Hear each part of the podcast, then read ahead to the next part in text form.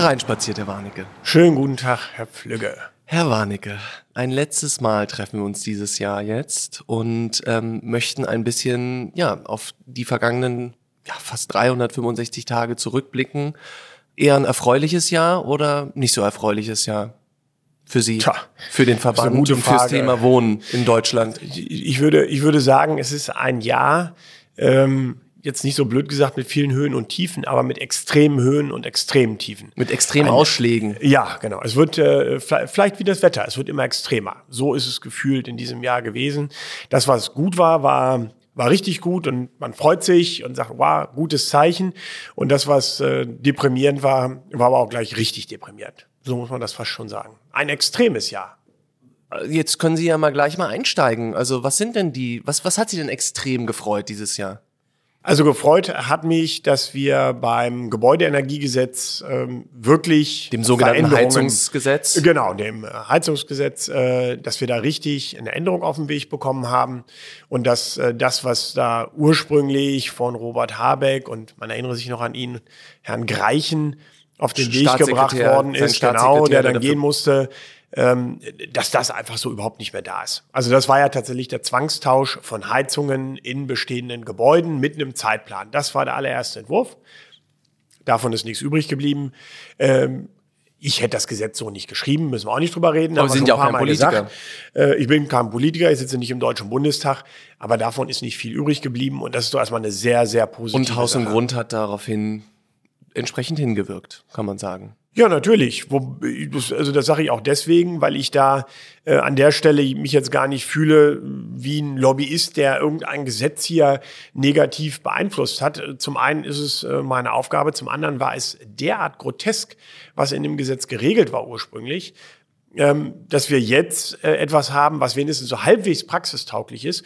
Und äh, ich sag mal so, dies, das letzte Lied scheint ja noch nicht gesungen zu sein, muss immer zwei Dinge äh, bedenken.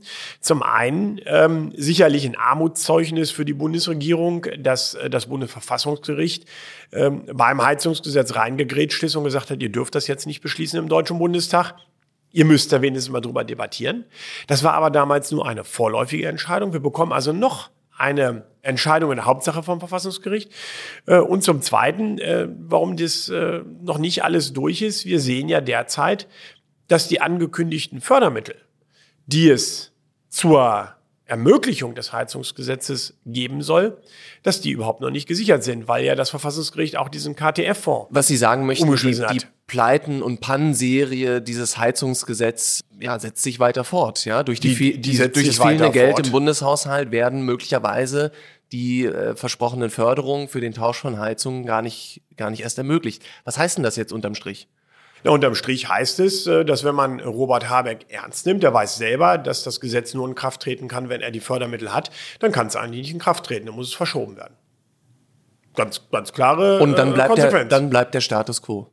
dann bliebe es beim Status quo, als gäbe es das Gesetz nicht. Aber so jetzt kann es nicht kommen. Nur das Ding ist ja, die Mittel aus dem KTF, die liegen ja jetzt nicht irgendwo rum. Klimatransformationsfonds, Äh, genau, äh, die liegen ja nicht irgendwo rum, sondern das war ja sowas wie eine Schuldenermächtigung. Kredit, Kreditermächtigung. Ja. Und äh, da es jetzt eben nicht die Möglichkeit gibt, Kredite aufzunehmen, gibt's das Geld auch nicht. Also muss es irgendwo anders herkommen. Und das sehe ich bisher nicht, dass es irgendwo anders und herkommt. äh, freuen Sie sich da insgeheim oder? Also es freut mich Also sehr. Freude ist ja ein bisschen. Ja, also es, es freut mich sehr, dass das Bundesverfassungsgericht wirklich mal Grenzen aufzeigt für aberwitzige Politik. Sowohl was diese ja, Arroganz gegenüber dem Parlament angeht, nach dem Motto, hier ist ein Gesetz und jetzt beschließt es, so kam es ja von der Regierung, und dass Debatten über Gesetze auch durch das Bundesverfassungsgericht ermöglicht und wieder zugelassen werden. Das ist für mich absolut demokratiestärkend. Das finde ich richtig gut, positives Signal. Und zweitens natürlich auch, dass es keine Möglichkeiten gibt, äh, die äh, Schuldenbremse, die wir nun mal im Grundgesetz drin haben, auch die habe ich nicht beschlossen, haben die Parteien, die jetzt regieren, mitbeschlossen, dass man die einhalten muss, dass das Grundgesetz Wirkung hat. Das ist ja auch so eine absurde Sache. Über das Grundgesetz wurde in der letzten Zeit x-mal drüber hinweggewischt. Zuletzt hier beim Berliner Mietendeckel. Ja, wurde auch einfach gesagt, ja, gucken wir mal. Und dann muss das Grundverfassungsgericht auch wieder einschreiten und sagen, nein, laut Grundgesetz geht das so nicht. Das sind doch zumindest positive Signale, dass das Verfassungsgericht mal im Sinne der Bürgerinnen und Bürger klare Schranken aufzeigt. Sie sagen, es ist demokratiestärkend. Wenn wir auf die Lage im Land gucken, ist vielleicht sogar, ohne das jetzt tatsächlich ähm, bewerten zu wollen, auch in gewisser Weise demokratieschwächend, was die Bundesregierung macht, weil die Zustimmungswerte für die Parteien, die sich nun in der demokratischen Mitte abspielen, sinken weiter und die Leute laufen zu den Rändern. Ja und nein. Demokratiestärkend ist das, was das Verfassungsgericht gemacht hat. Und auf diese sachlichen Hinweise haben wir die ganze Zeit hingearbeitet. Also alle, die, die sachlich arbeiten, und das hat das Bundesverfassungsgericht getan, stärken die Demokratie. Dass die Bundesregierung da sehr populistisch vorgegangen ist, das ist deren Problem. Und die haben dann im Zweifel mit ihrer Politik dazu beigetragen, dass es unsachlich zugeht. Und wenn das Demokratie schwächend ist, dann wird man ihr das auch vorwerfen können. Aber das ist eben die Bundesregierung. Und deswegen die Freude, dass das Bundesverfassungsgericht, die Freude war meiner Seite, dass das Bundesverfassungsgericht das ein Stück weit beendet hat. Also blicken wir nochmal darauf zurück. Dieses Heizungsgesetz, das bewegt nicht nur Haus und Grund und damit die Hauseigentümer ganz stark, sondern dieses Heizungsgesetz ist auch irgendwie ein Mahnmal einer verfehlten Regierungspolitik in diesem Jahr, wenn nicht sogar für ja. die bisherige Legislaturperiode. Ähm, jetzt ist, wir haben schon mal über die Halbzeitbilanz gesprochen. Jetzt steht die Bundesregierung auch noch vor sozusagen leeren Haushaltskassen. Wann ist denn das Master voll? Wann würden Sie sagen, als alter sozusagen Politikfuchs, nicht Politikerfuchs, sondern Politikfuchs, der von der anderen Seite lange schon Politik beobachtet, ist, ja, ist, ist der Zug jetzt mittlerweile auf dem Weg ins Nirvana? Ach, das klingt so dramatisch. Also ich glaube, äh, zwei Seiten. Inhaltlich hat die Bundesregierung derzeit keine Basis mehr. Ich glaube, das ist auch unstreitig und das sehen auch alle so, äh, weil eben die Inhalte erkauft waren mit finanziellen Mitteln, die die Bundesregierung jetzt nicht mehr hat. Stichwort dieser Klimatransformationsfonds, aber auch andere Fonds, die auf der Kippe sind. Das heißt, dieses Geldausgeben der Merkel-Jahre funktioniert jetzt eben nicht mehr. Es braucht eine neue Politikrichtung. Und da ist Schlussende aus. Das heißt aber nicht, dass die Regierung deswegen vor dem Ende steht. Die müssen sich jetzt halt zusammenraffen und gucken, was sie jetzt noch gemeinsam umsetzen wollen. Die haben Halbzeit grob, äh, ein bisschen mehr. Die können also noch was erreichen. Sie müssen ja auch, gerade mit Blick auf den Haushalt, äh, jetzt Dinge auf den Weg bringen. Das, was sie jetzt gerade machen, ist, dass jeder sagt, oh, wir machen so weiter. Also Hubertus Heil sagt, nein, beim Bürgergeld, da warten wir nicht ab. Beim Gebäudeenergiegesetz sagt Robert Habeck, nein, da machen wir weiter und die Förderung muss natürlich kommen. Ja, ist es klar, es geht so nicht. Also irgendwer muss sich jetzt mal bewegen und deswegen muss sich auch die Regierung bewegen. Und das ist ja auch ein positives Zeichen. Wenn es eben so nicht weitergeht, ist ja schön, wenn die sich ändern müssen. Apropos Bewegung, kommen wir zum zweiten großen Thema, was für ähm, Haus- und ähm, Grundstückseigentümer wichtig ist, nämlich das Thema Grundsteuer. Da gibt's jetzt auch momentan, also gab es nicht nur viel Bewegung im letzten Jahr, sondern gibt es jetzt aktuell auch nochmal viel Bewegung. Ähm, nämlich gibt ein erstes Gerichtsurteil, was ähm, Haus- und Grundeigentümer, zumindest im Sinne von Haus und Grund Deutschland, stärkt. Absolut. Äh, auch da muss man sagen, die Bundesregierung war das war die Vorgängerregierung, wohlgemerkt, da ja einigermaßen beratungsresistent, was das Bundesmodell zur Grundsteuer anging. Beziehungsweise muss es noch anders formulieren. Olaf Scholz als Finanzminister kam ja damals aus Hamburg mit anderen Ideen und hat sich dann von seiner Partei auf diesen Weg beraten lassen. So beratungsresistent war er ja gar nicht. Nur damit ist er natürlich in die Falle gelaufen und hat jetzt ein Grundsteuermodell auf den Weg gebracht, das an vielen Ecken auch verfassungsrechtliche Bedenken trifft.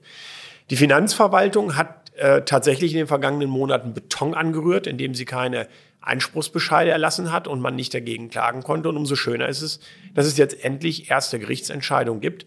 Die von Ihnen angesprochene stammt von einem Finanzgericht aus Rheinland-Pfalz.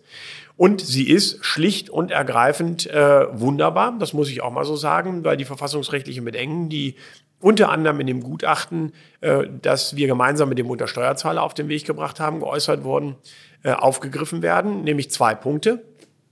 Erstens hat das Finanzgericht äh, gesagt, dass äh, die Verwendung von Bodenrichtwerten verfassungswidrig ist.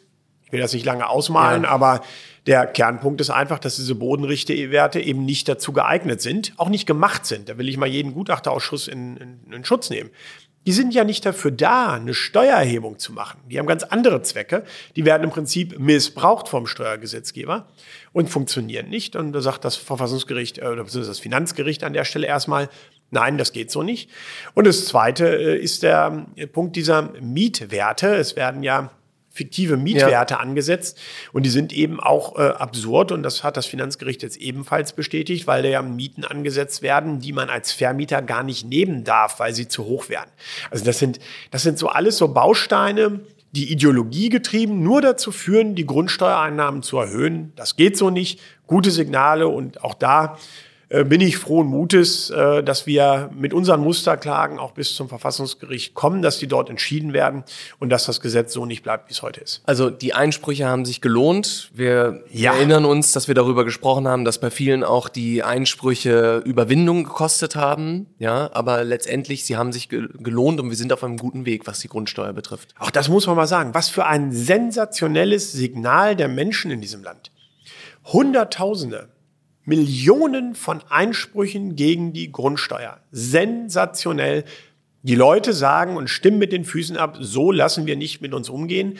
Das finde ich richtig gut und das machen nicht nur die Eigentümerinnen und Eigentümer für sich, sondern sie machen es ja letztlich auch für ihre Mieterinnen und Mieter. Weil die weil müssen, sie ja, müssen das ja durch die Umla durch den Umlage sozusagen. Genau, ja. genau. Der, der Staat macht ja den Vermieter ja. zum, zum Steuereinzieher zwangsweise und völlig unfreiwillig äh, äh, ein, ein, für ja, diese Steuer bei den Mieterinnen und Mietern, mhm. anstatt es direkt bei den Mietern zu kassieren. Das traut sich der Staat natürlich nicht, schickt den Vermieter vor.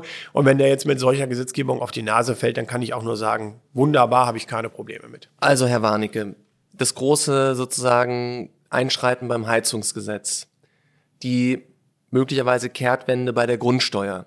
Was kommt denn jetzt noch als drittes im nächsten Jahr von Haus und Grund? Wir was, was sind die mal. nächsten großen Projekte? Von mir aus kann es erstmal ohne ein paar größere Projekte weitergehen. Äh, schön wäre es, wenn es endlich mal ein paar Projekte gäbe im Sinne von privatem Eigentum. Das heißt, Sagen zur Förderung von Wohneigentum, zur Unterstützung von privaten Vermietern. Dass man einfach auch konkreter, mal bei der... Konkreter. Ja, also. Wohneigentumsförderung haben wir in Deutschland fast überhaupt nicht mehr.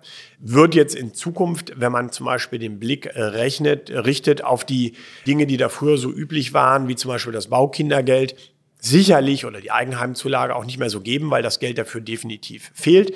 Aber man könnte ja jungen Familien, die ein Einfamilienhaus oder eine Eigentumswohnung erwerben oder bauen wollen, unter die Arme greifen, in Gestalt beispielsweise der äh, Abschaffung der Grunderwerbsteuer für das erste selbstgenutzte Wohneigentum. Beispielsweise, würde den Staat wahnsinnig viel Geld kosten. Halten Sie es für realistisch? Das würde den also Staat Länder, gar nicht mal so viel Geld Länder. kosten, weil das ja auch ein bisschen die Baukonjunktur jetzt mal wieder ankurbeln würde und allein über die Mehrwertsteuer ein Vielfaches wieder reinkommen würde. Wir haben ja fast ein Erliegen der Bautätigkeit in Deutschland. Das bricht ja auch in, in diesen Minuten, bricht die Bautätigkeit weiter ein. Und man fragt sich, wo die ganzen Menschen überhaupt leben sollen in der mhm. Zukunft. Also nein, das kostet denen auch kein Geld. Wenn der Staat sich rausziehen würde aus dem Ganzen, dann wird es auch besser werden. Aber das ist ja nur ein Beispiel gewesen. Neben der Wohneigentumsförderung auch mal wieder in den Blick nehmen, dass diejenigen, die zwei Drittel der Mietwohnungen in Deutschland anbieten, Bürgerinnen und Bürger sind. Private Vermieter. Die verzweifeln an der Gesetzgebung, weil es überhaupt nicht mehr zu beherrschen ist, der ganze Umfang. Die belastet werden damit, dass sie den CO2-Preis fürs Warmduschen ihrer Mieterinnen und Mieter bezahlen müssen, zumindest anteilig. Das alles müsste mal zum Umdenken anfangen, dann würde man auch wieder in Mietwohnungsbau investieren und dann ging es allen besser.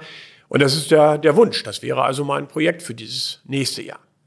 Was die Menschen aber dafür brauchen, gerade um zu bauen oder zu sanieren, im Bestand zu sanieren, wäre ja Planungssicherheit die aber jetzt auch durch die angespannte Haushaltslage immer weiter quasi abgeschichtet wird. Ja, man sieht das, da haben Sie völlig recht. Äh, einmal noch in diesem Jahr haben Sie völlig recht, Herr Flügge. Das, äh, das erwähne ich dann auch gerne nochmal. Man sieht das äh, ja bei dem Thema Heizungsgesetz besonders deutlich. Es finden keine Investitionen in neue Heizungen mehr statt. Warum? Man weiß ja gar nicht, was für eine Heizung man kaufen soll. Schlicht und ergreifend, weil es keine kommunale Wärmeplanung gibt, weil es keine Versorgungssicherheit gibt, weil man nicht weiß, wie die Energiepreise sich entwickeln. Wenn man auf eine Wärmepumpe umstellt, ist der Strom überhaupt noch bezahlbar, den man zusätzlicherweise braucht? Bekomme ich vielleicht hinterher einen Anschluss- und Benutzungszwang für eine Fernwärme? Man weiß gar nichts. Alles zusammengestrichen. Die Fördermittel, auf die jetzt einige noch gewartet haben, ob sie kommen, steht völlig in den Sternen durch, das, äh, durch die Entscheidung des Verfassungsgerichtes. Und um noch oben einen draufzusetzen, ich habe jetzt in den vergangenen Wochen äh, immer empfohlen und gesagt, ihr könnt zwar jetzt noch keine neue Heizung einbauen, aber wer sich vorbereiten möchte, der kann ja mal einen individuellen Gebäudesanierungsfahrplan auf den Weg bringen. Und vom Energieberater und vom, vom Sta Energieberater und vom Staat zu 90 Prozent gefördert. 80 Prozent. 80 Prozent. Ja, Mal, ich habe nicht immer recht. Tut mir leid. Das ist, äh, aber ich korrigiere Sie ja. gerne, wissen Sie ja auch. Ich weiß. Ne? Das, auch ist, das ah, weiß ich. Ja, ja, das ist. Ich hoffe, das geht nächstes Jahr so weiter. Das gibt Davon immer so einen kleinen persönlichen aus. Auftrieb. Das Ja. ist gut. Das ist gut. Also 80 Prozent von der KfW, aber sogar das Geld ist jetzt eingefroren worden. Diese BAFA-Mittel sind auf Pausieren gesetzt. Man kriegt die Förderung Durch die den- Haushalts, angespannte Haushaltslage. Genau so ist es. Äh, Man kriegt kein Geld für den Energieberater, für den individuellen Gebäudesanierungsfahrplan. Das heißt, Eigentümerinnen und Eigentümer können Stand heute nicht einmal mehr die Vorbereitungshandlungen für ihr Haus machen. Und deswegen kann ich jetzt auch an dieser Stelle nur die ganz klare Empfehlung aussprechen. Solange es keinen mittelbar von Steuergeldern finanzierten, zu 80 Prozent finanzierten Energieberater für den individuellen Gebäudesanierungsfahrplan mehr gibt, solange bitte nichts machen. Nochmal, Energieberater ist kein geschützter Namensbegriff. Jeder kann sich so nennen. Fallen Sie nicht auf Leute rein, die das nicht können. Es sollte ein gelisteter Energieberater sein, der auch an die Fördermittel herankommt. Das ist das Qualitätszeichen. Wer seine Arbeit mit Fördermitteln unterstützen kann, ist gut und unabhängig. Die sollte man nehmen. Die Fördermittel gibt's aber zurzeit nicht mehr, also kann man eigentlich niemanden beauftragen. Also das heißt, ihr, ihr Mantra der letzten Monate abwarten wandelt sich jetzt immer mehr zu nichts machen. Ja, nicht, ist, mein Mantra wandelt sich nicht. Da, die Bundesregierung äh, Sorgt dafür, dass Sorgt sich ihr Mantra ändert. Chaos dafür, dass ich seriös nichts anderes empfehlen kann. Das muss man sich mal vorstellen. Da wird die ganze Zeit von Energiewende geredet und dass wir es voranbringen müssen und beschleunigen müssen. Das Einzige, was diese Bundesregierung schafft, ist, alles auf Null zu fahren. Vollbremsung. Ich kann gar nichts anderes empfehlen. Was soll ich denn machen? Es wird ja alles kaputt gemacht, was wir bisher hatten. Das ist ja genau das Gleiche. Wir sehen das jetzt am Rande der Klimakonferenz. Wir wollen Vorreiter sein bei CO2-neutral und sind das Land in Europa, das am meisten CO2-Ausstoß hat, weil wir praktisch nur noch Kohle verheizen für Strom. Irrsinn. Jetzt beginnen so die letzten Tage des Jahres. Die Koalitionsspitzen, vertreten durch den Bundeskanzler, den ähm, Vizekanzler oder die Vizekanzler Habeck und Lindner sitzen ähm, zusammen und verhandeln, was so das nächste Jahr bringt. Was wünschen Sie denn den dreien fürs nächste Jahr? Ja, fürs nächste Jahr äh, die Einsicht, dass sich alle drei wohl ziemlich ändern werden müssen in ihren Vorstellungen und dass sie, das würde mich schon sehr freudig stimmen, vielleicht bei ihren Aktivitäten nicht immer nur die ein, zwei Großprojekte vor Augen haben, 10 Milliarden äh, für einen Chiphersteller und ähnliches, sondern an die Bürgerinnen und Bürger in diesem Land denken. An diejenigen, die hier Wohnraum schaffen, an diejenigen, die Stück für Stück mit ihren Gebäuden die Energiewende voranbringen, an diejenigen, die vielleicht keine eigenen vier Wände haben, aber davon träumen und diesen Weg dahin unterstützen wollen und dass man hier Politik für die Wählerinnen und Wähler in Deutschland macht und gucken muss, wie man die bei den Zielen, die ambitioniert sind, mitnimmt. Und nicht sich immer nur an einigen, ja, Bildern abarbeitet, die eigentlich äh, nur in Teilen der Realität entsprechen. Also nehmen wir immer das, das Mietrecht wird immer nur am Beispiel von großen bösen Unternehmen verschärft.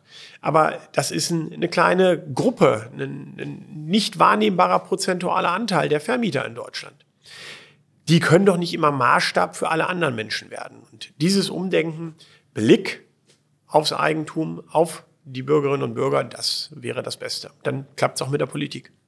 Umdenken beim Wohnen. Das ist der Vorsatz fürs nächste Jahr. Herr Warnecke, vielen Dank. Sie haben toll durchgehalten. Ne? Der ein oder andere Hörer hat es vermutlich schon ähm, wahrgenommen. Sie sind heute ein bisschen erkältet. Aber Deswegen gibt das, das Lob zum Schluss nehme ich gerne mit. Da hat sich die Erkältung doch schon gelohnt. Ja, das. Herr Warnecke, wir sehen uns im nächsten Jahr wieder. Es hat mir sehr viel Spaß gemacht. Ähm, hoffe Ihnen auch ein bisschen. aber absolut, ja, absolut. Das ist immer Ähm, erheiternd. Ja, heiternd ist übrigens auch, und da möchte ich mich an die vielen Hörerinnen und Hörer ähm, wenden. Heiternd sind Ihre E-Mails, sind Ihre Kommentare, die bei uns eingehen. Ähm, die sind auch manchmal sehr informativ und ähm, ja, und wir versuchen natürlich alles so gut wie möglich zu beantworten. Vielen Dank, Herr Warnecke. Wir sehen uns im neuen Jahr wieder. Alles Gute, kommen Sie gut durch die Feiertage. Dankeschön, Herr Flügge. Das wünsche ich Ihnen auch, unseren Hörerinnen und Hörern ebenfalls. Eine schöne Weihnachtszeit und alles Gute fürs neue Jahr.